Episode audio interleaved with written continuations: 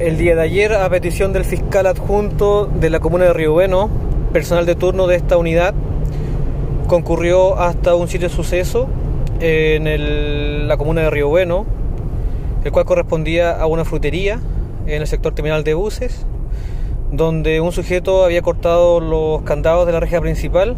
y había ingresado al local para luego sustraer dos cajas registradoras con dinero en su interior y además un teléfono celular. Conforme al trabajo realizado por el equipo investigador, particularmente tras el análisis de las cámaras de seguridad apostadas tanto en el interior del local como en las inmediaciones, fue posible establecer la identidad del autor, el cual correspondía a un menor de edad,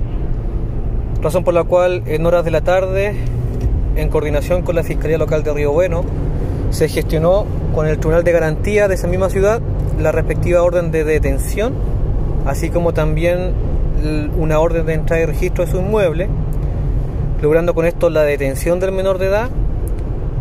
y la incautación de parte del dinero sustraído y del teléfono celular.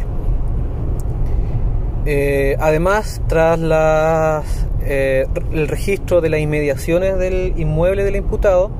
en la vía pública, fue posible encontrar las dos cajas registradoras que fueron sustraídas desde el local comercial. De todo lo anterior, se le dio cuenta al fiscal de turno de la comuna de Río Bueno.